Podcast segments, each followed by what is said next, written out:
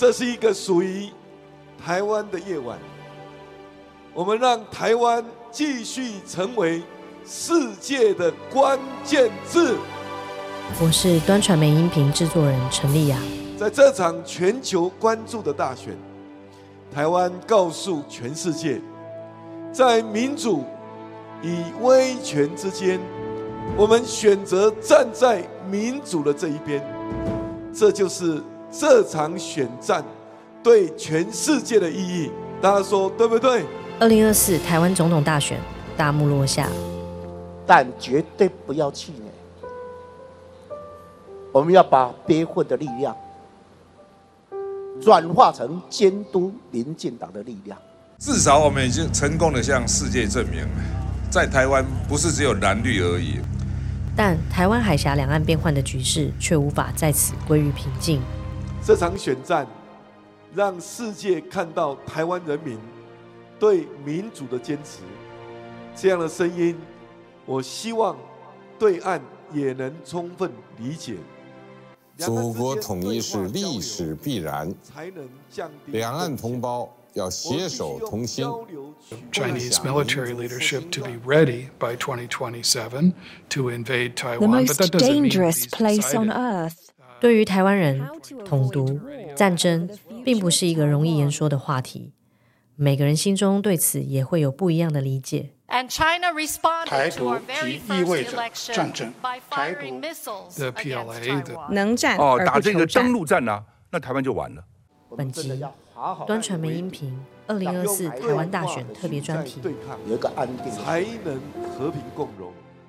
我们将听到三位台湾女性讲述她们心中的战争与和平。今天是一月十四号，星期日。我是谢金鱼，那我目前呢是三十八岁，快跨三十九岁哦。那我理论上呢，其实是在这个彰化跟台中生长的人哈。那我其实，在二零二二年的时候才搬回来台南这个地方。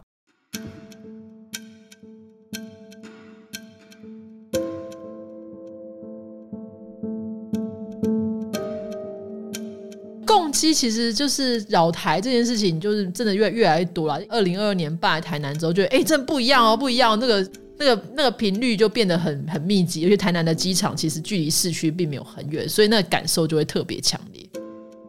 那台南人现在就是已经成为一个，就大家我相信大家都已经成为战机专家了。就是也是感谢阿贡啦，就是他一天到晚就是战机来嘛。就是如果你听到是嗯。这样的话是客机，然后如果说嗯那种迅速的，然后屁股后面拖一条云的，那种就是紧急升空，就知道阿贡的战机来。那通常就是不会只有一架，会两架半飞，然后接下来后面就会跟着。我有一次最高纪录一次来一次飞了八架，而且是晚上的时候。那最高纪录是听说我朋友在新营还哪里，他们曾经凌晨两点听到飞机回家，然后他们就会心想说：“林老师，哎，帮我们困哦，在那边吵，在吵什么东西？”然后我朋友就说他非常非常生气，打开窗户对着就外面大叫。然后他的邻居就后来传简讯给他说：“我其实也蛮想在家里面叫一下，然后我们没困。”我是蛮想积极的呼吁共产党，就是你要派共机，不要在晚上的时候，真的会造成台湾人极度的反感。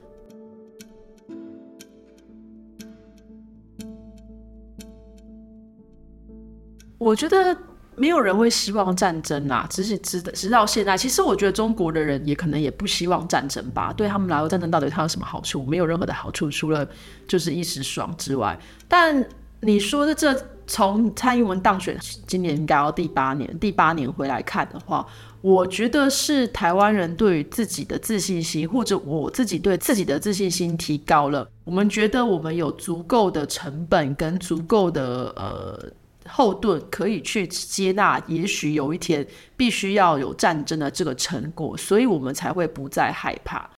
台湾，因为我们上一次有战争，可能是八二三炮战的时候，所以大家对于战争的这个威胁，就是狼来狼来，大家是有点放松的。但是当今天战争有可能是明天就会发生的事情的时候，你需不需要去审视自己的人生，跟你目前做的事情，什么事情是最重要的？如果明天就是像乌克兰一样，就是明天台湾就变成像乌克兰，那什么事情对你来说是最重要的？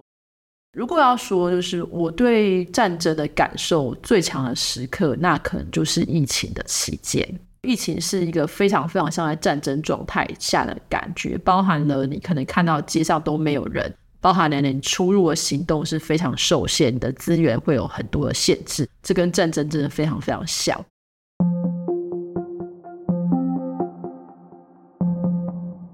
所以在这个疫情之后呢，我当然就会想说，我们要怎么样可以取得这些物资，其实保佑我的基本的存量。当然，我也会觉得有点疑惑，就是我们有没有什么样的方式可以有系统的去学习这些资讯？因为在我们小时候，其实确实是从来没有学过，我们从来不会知道，当你真的这个时候，这些东西是需要撑一个礼拜、两个礼拜，甚至是一个月，甚至是一年的时候，你需要什么？所以这些资讯跟这些知识是需要系统性的被教导的。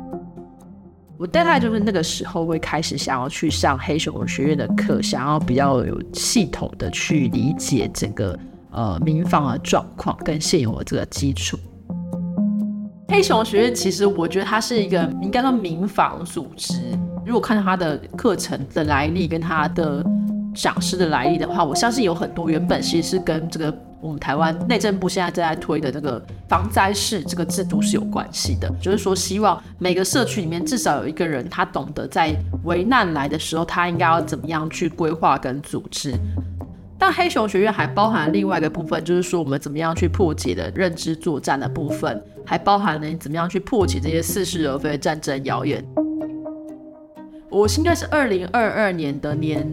年下半年的时候搬来台南之后上的课，我记得是四堂，第一堂其实就在讨论到台湾到底会不会有战争，后面的部分大家就会讨论到，包含你的避难包要怎么样处理，你要怎么样最基本的几个原则，你一定要装备的东西到底会有哪一些，包含你可能会预期你的家可能被炸掉了，所以你必须要步行到什么什么样的避难的地方，避难的地方去。那他当然也有说，千万不要在这个时候逞英雄。黑熊学院其实并不在鼓励大家就是战争，他并没有鼓励大家去跟阿公打仗，他鼓励的是大家就是尽量，你如果是一个名人，是个一般人的话，尽量的寻求避战，不要正面起冲突，以你自己跟你家人的安全为主。所以当然我们的同学们就会很多人说，哎，我需要带开山刀，那就会表示制止，说你不要再带这种看起来很夸张的东西，看得知道你会是你可能是这个战力，他们就会先打你，所以要一定要的隐藏杀机。我们也会感觉到，其实其实跟我们有同样的焦虑，或同样的这个期待，或是希望，在战争来的时候做好准备的人，并不在少数。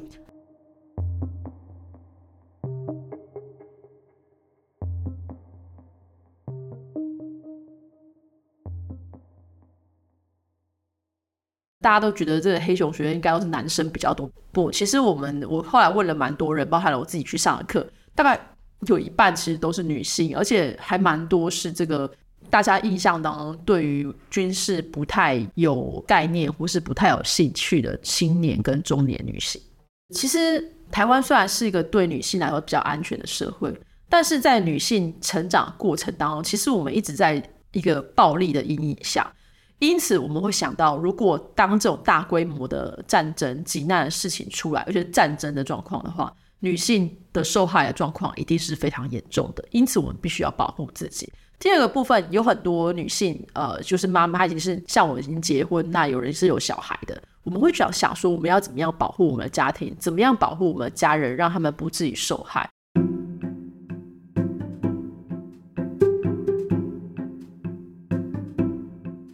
对我来说，我在看到这些跟我一样想要去参与这些民防的组织的女性的时候，其实我是蛮安慰的。所以很多人说，哦，因为我有小孩，我有老公，我有这个家人，所以我不能够战争。这不是，这是你说了算。你你可以选择的话，当然不会有战争。但如果你没有选择的话，但如果必须要战争，说你必须要足够资本，你不可以坐在那里等到别人来救你。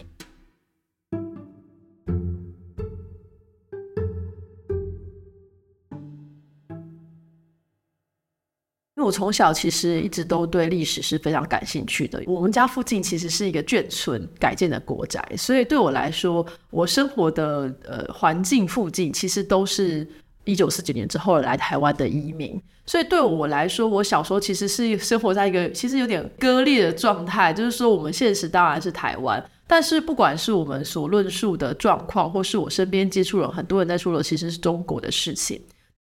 我当时其实很早，大概二零零四零五的时候，当时中国的网络平台才刚开始发展的时候，其实我就已经过去写作。我记得我在晋江文学网注册公号是前两万。那那时候晋江其实一开始只是一个非常非常小的网站，然后是一个一群同好会，所以在那时候要出头是非常简单的。而且我坦白说，我的历史的底子还不错，所以我很早其实就在中国出书，然后在中国的网络上有发表一些东西。但我当时觉得最夸张的一件事情是，后来二零一三年、一四年之后，言论开始紧缩之后，他们就开始采取了这个言所谓言论审查。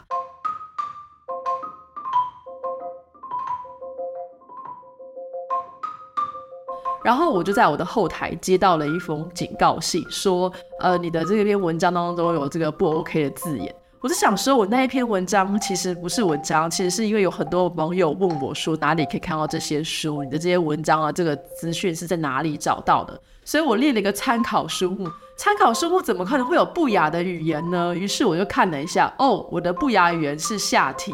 我想说，我什么时候说下体了呢？怎么可能？我就回去找了一下，哦，他是用那个。就是用字词去搜寻那个被框出来的词，其实是一本书名，叫《中书门下体质研究》，然后他就把它框框框的下地，我真的觉得太蠢了。但那时候我就发现，哦，这不就是我们在中国史里头说到的“清风不识字，无故乱翻书”的文字狱吗？一毛毛一样样。那根据我对中国史的了解，当文字狱发动之后，只有更严格，没有更宽松。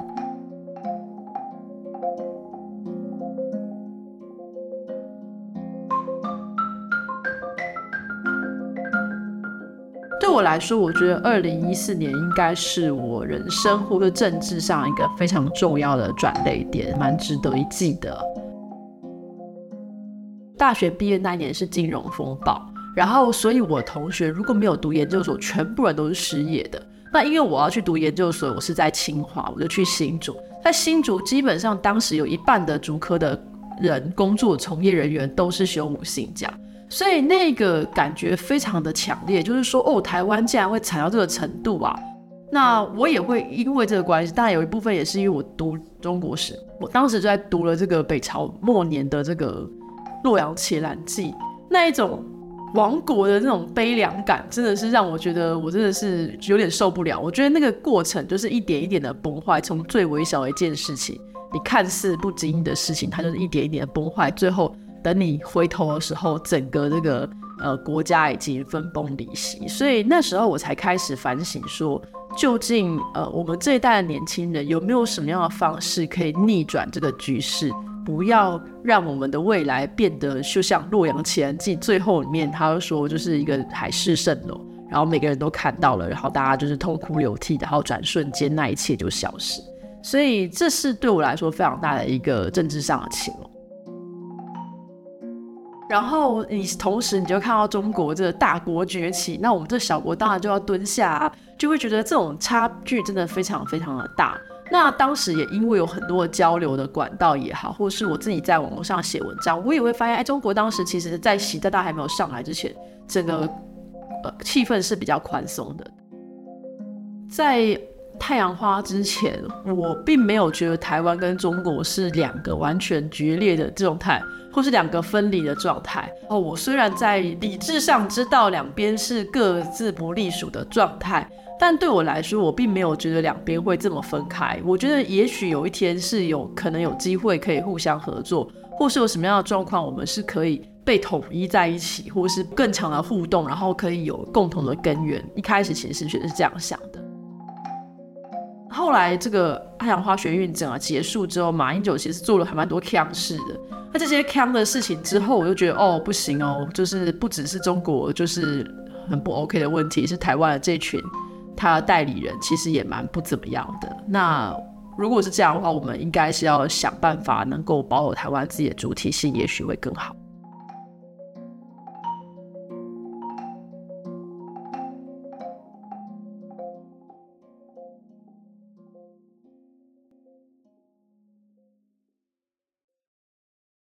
当我开始意识到战争是一个有有可能发生的、明天就会出现事实的时候，那我对于未来的很多东西的想象或是考虑的先后都会跟着改变。这我觉得这是一个习惯，就就像你健身跟你这个控制饮食这些事情是个习惯一样，一开始一定会非常非常难熬，但是当你建立这个习惯之后，它成为你的记忆之后，它就是你随时来说，你可以随时都上。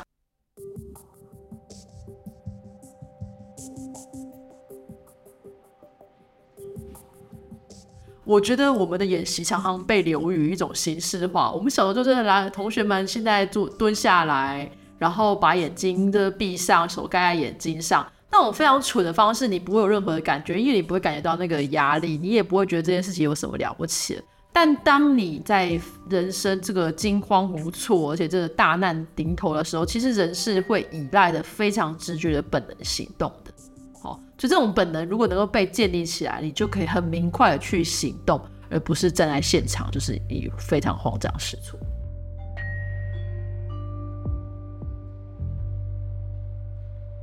也许有一天，我们这个这个备战的状态，我也不知道会持续多久，但是有一天，可能我们也会觉得很累。但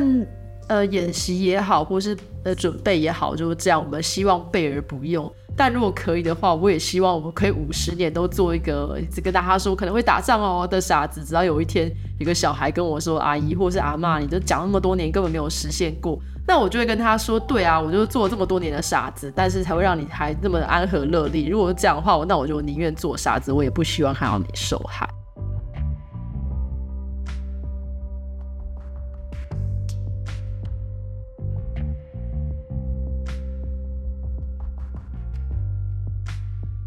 我们马上回来。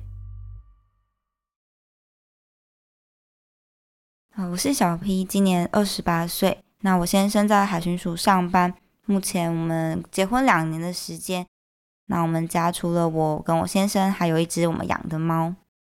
海巡的话，主要分成了暗巡跟阳巡。那它主要是阳巡的部分，就是需要开巡防舰去海上巡逻，有点像水上的警察。海巡主要的工作是保护渔民，在中国的军机绕台的那阵子比较频繁，可能会有临时的勤务需要出去。啊，这里是中华民国海巡署一百拐沟艇广播，你现在已经严重破坏地域和平、稳定及安全，请你立刻转向驶离。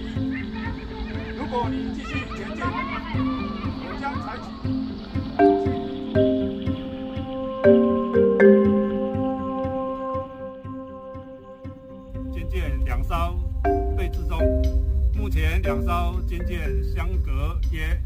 那因为也不太确定他可能后续会发生什么事情，就会让我比较紧张。确实，我就是还蛮焦虑的。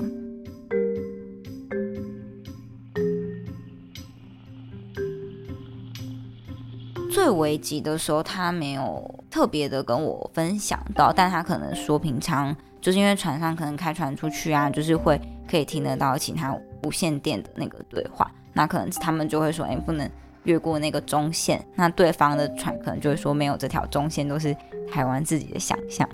就是会有一些在海上的争吵。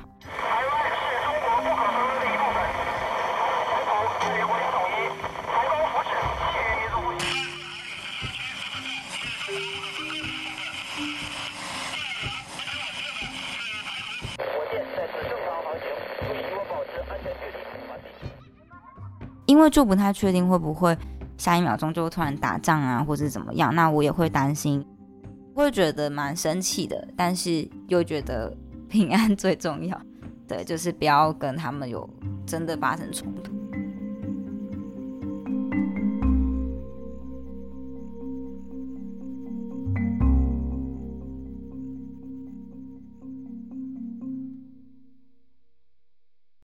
时候就是晚上，可能我们在吃晚餐的时候，那他就收到，因为他们会有公务群组的讯息，那讯息就说，嗯，因为什么什么的因素，可能军机绕台等等，那他们需要在几点的时候，请他们回到船上集合。当时候他们因为是半夜着急，那其实也很难第一时间把所有船上的人都找回来，就是可能他们会去看，哎，谁住在哪里，然后请他们附近的人去找他，就直接去家里面找他们。对，就是真的比较紧急的时候到这样子。那他如果在当时候跟我说他是呃什么时候，然后几点会靠港，但我没有收到他的讯息的时候，其实我就会蛮紧张的。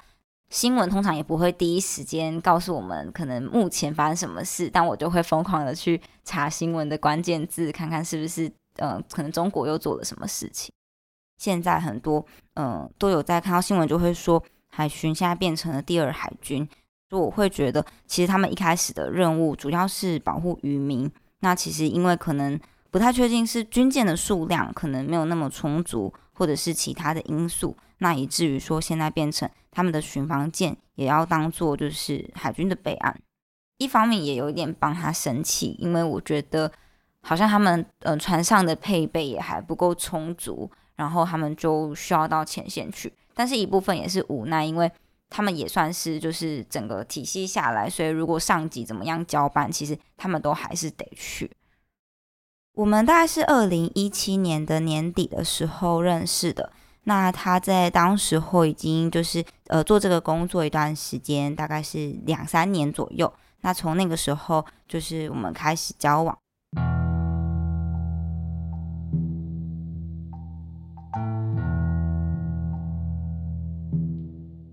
一开始我没有特别的清楚，但是有稍微跟他聊聊过天，那知道说可能他蛮长的时间都需要待在海上的。就一个月三十天，可能有一半的时间都在海上。以前的我其实对于战争比较没有特别的感觉，那也有可能我觉得就是包括像我身边的朋友啊，我们觉得好像对于这件事情都会觉得台湾的社会是蛮安全的，然后也蛮安逸的，所以其实过去是不会特别去想这件事情。我可能还是会主要是以呃。保持和平啊，现状这样子的方向去做考量。那如果可能有一些比较像是要统一啊等等的，就比较不是我考量的方向。当然，因为我觉得现在如果提到说我们想要嗯独立出来，可能就不会那么和平。那当然还是以就是能够保持安全是嗯我最希望的。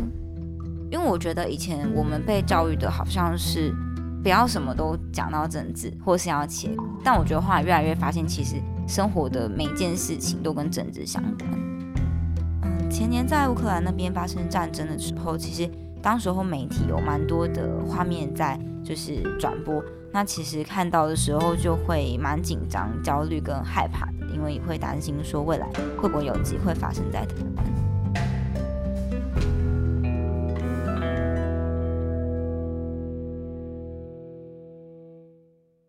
我这两年确实有因为情势比较升高，那就是有稍微做了一些调整，像我可能就下载防空洞的 app，然后可以知道自己住家或者是公司附近防空洞的位置。那另外就是我在嗯今年就有报名黑熊学院，想说可以去学习一些简单的战争的知识啊，或者是一些急救的技巧。我这些作为就是主要能够缓解我心里面的一些焦虑，因为让我不会觉得说好像自己什么都没有做。因为确实会觉得好像战争，嗯，当然是不希望它发生，但好像有时候又觉得其实还蛮近的。那我觉得如果我能做的，可能就是去学一些就是简单的技能，就是可能嗯包扎啊，或是呃一些比较简单的事情。我先生可能在面对像这样军机绕台的临时的勤务，他内心也会有蛮多的嗯焦虑跟紧张，但是因为他招家人。可能会更担心他，所以在这部分他的情绪就不会那么多的带给我。但是，嗯，可能可以从他的言谈中感觉到会有一些无奈。如果说未来他们的制度或者是船上的配备可以再呃调整啊，或者是再更精进一点，我觉得可能会比较好。或者是说他们的勤务就真的回归到保护渔民这件事情，那我觉得也是还 OK 的。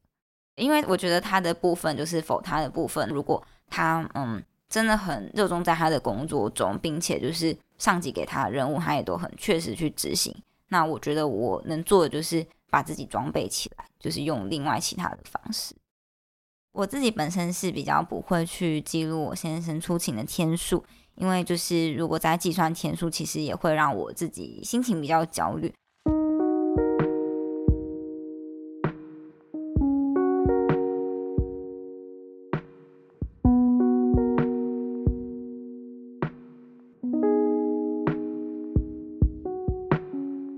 所以我习惯的会是记录他哪一个，就是哪一天哪一个日子会回来，让我是比较有期待的感觉。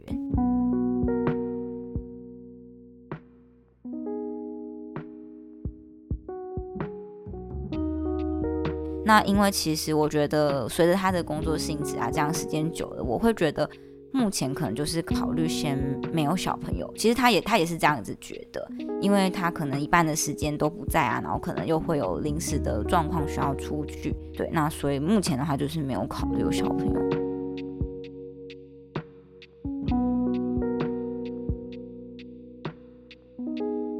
因为会觉得其实。整个台湾还是有一点动荡，跟会担心会不会突然发生什么样的事情啊？那像我们就是有养猫嘛，那如果真的要逃难什么，其实猫就是放在那个宠物笼也还蛮好逃走。可是如果是小朋友的话，我觉得要顾虑的事情又更多。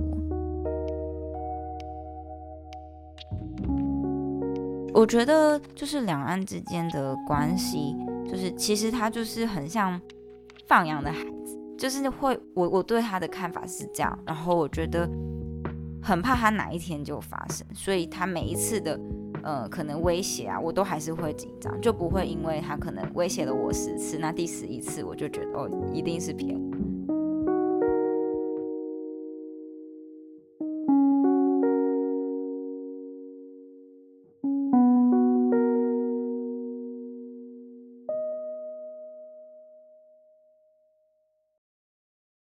我是严思雨，那我是台北马街医院家庭医学科的总医师，我今年二十九岁，呃，我在医院服务已经五年了。那我在二零二三年的四月以及九月分别去了乌克兰两次，那每次是去两周的医疗服务。那那时候医院内，因为这是一个呃有含战争性质的一个医疗团，所以当时是用采自愿制的方式。去公院内的人去做报名，这样子。当时我其实是觉得，如果我有这个能力，可以去帮忙这些人，那这好像就是当医生最好的一个回馈了。在出发之前，当然都会对那边可能会有一些想象，比方说受到战争的影响，会不会变得很落后，或是很穷苦，或者是好像很多看起来经济比较衰败的样子。但是其实后来真正到乌克兰当地的时候，我们一开始都还是偏比较西部以及中部的城市，所以我们并不是去很前线、比较东边、靠近俄罗斯或者是靠近基辅的区域。那我们去到那边的时候，其实我个人是蛮惊讶的，因为我觉得当地其实对我来讲是生气勃勃的。他那边的人其实看起来虽然是生活有受到一些影响。但是他们的生活都还是很稳定的持续着，但偶尔还是会有一点哦提醒我说，哎，现在战争还是在发生中。比方说，我们走在路上的时候，像他们国外有一些地下室，那个窗户是可以通到一楼的嘛，所以在一楼是看得到他的 B one 的窗户。那像那样子的窗户都会被沙袋们整个这样子关起来，把它封起来。然后我那时候就问他们说，哎，这个。的作用是什么？他们就跟我说啊，就是防人家经过的时候丢手榴弹到地下室，那那样子里面的人就会有危险。然后才觉得哇，那这个看起来大家都还是正常营运的城市里面，还是隐藏着战争的一些 hint 在里面。我那时候去的时候，他们大部分的人英文并不是很好。那大部分他们都还是讲乌克兰语或讲俄语，所以可能可以用英文跟我们对话的人，大部分都是我们的翻译。比方说，像是医学生或者是一些住院医师。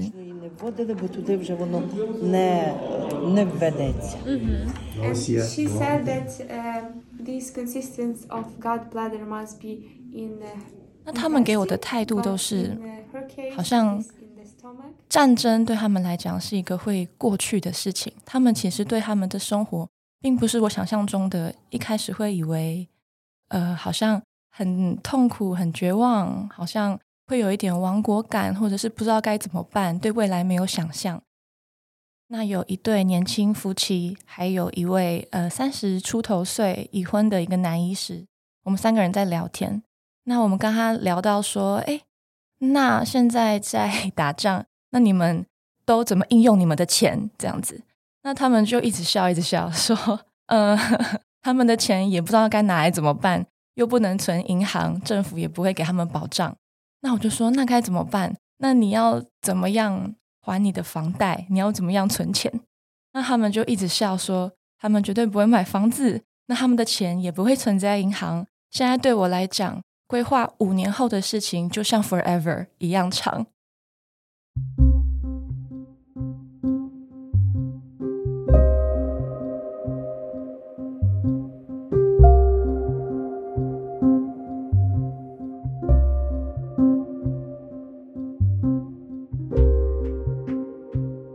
那更不用说，明天有那个其中一个女生，她就说明天明天在哪里，我都不会知道。他们其实是笑笑的在讲这个，听起来其实蛮残酷的一件事情。我当时的想法就是觉得，哇，他们虽然认知到战争的对他们的生活上的改变，但他们并没有因此而感到绝望或是感到灰心，他们是改成。呃，投资自己，战争会结束，所以我现在要努力撑到这个战争结束之后。那我觉得这个对我来讲是一个很不一样的冲击。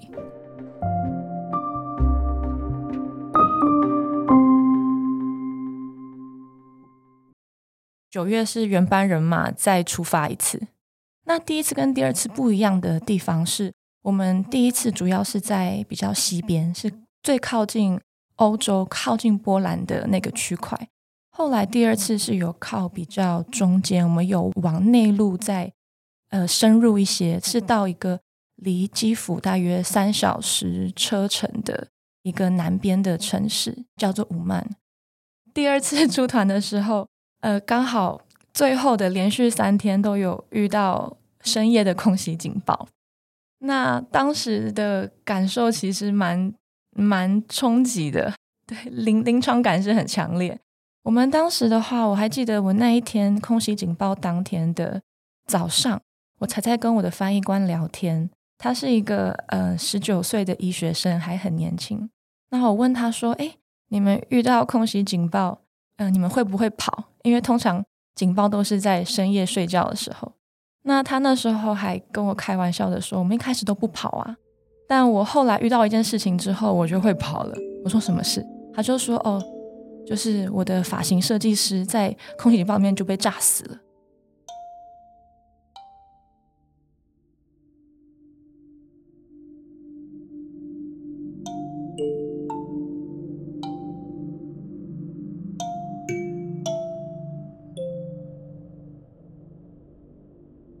我说：“我的天哪！”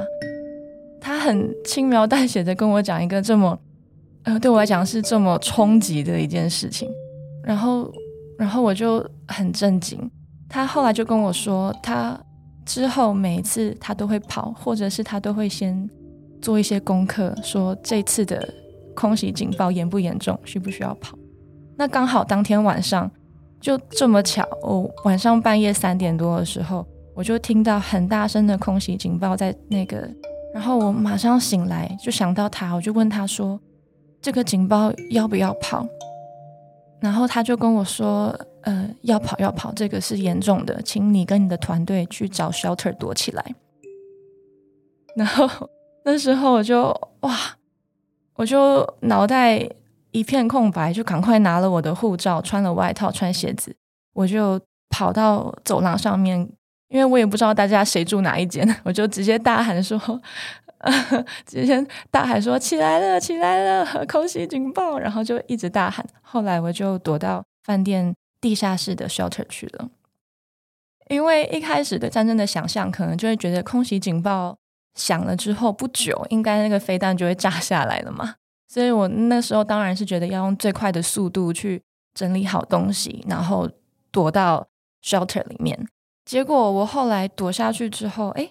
发现只有我们台湾的人在那个地下室，其他人大概乌克兰当地人，大概过了半小时、一个小时，甚至还有人是化完妆，然后拖着行李箱下来的。我就想说，哎，大家怎么都 悠悠哉哉？后来才发现，其实现在的那个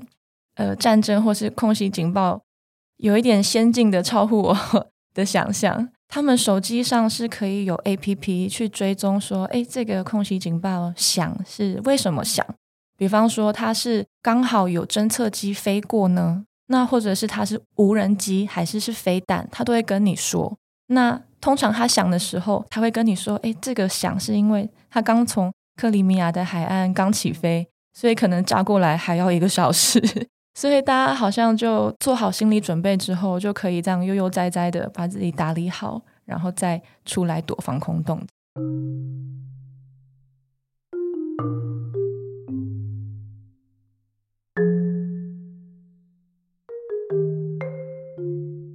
我觉得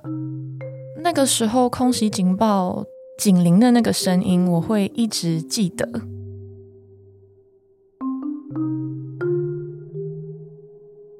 回到台湾的时候，有些声音有点类似那个那个空袭警报声音的时候，我还是会想起来。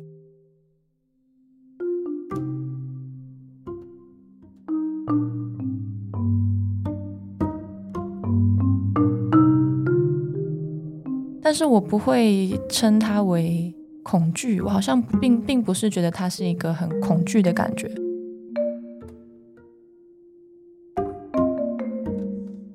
我只是会觉得说，这是一个我会一直记得的一个事情。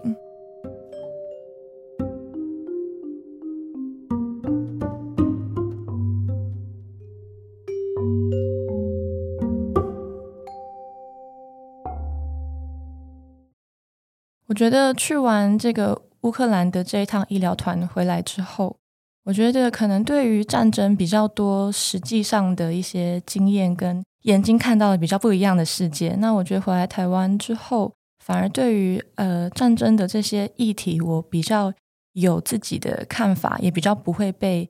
呃，比方说很多呃媒体的消息或或者是很不一样的见解所扰乱这样子。我常常的感觉是觉得，哎，好像外国媒体或者是其他的旁人看台湾，好像真的觉得我们蛮危险的。但我们自己好像可能台湾人本来就很。很很乐天吧，或者是很能适应各式各样的环境。我觉得我们的那个很担心的那个感觉，往往都比较淡薄一点点。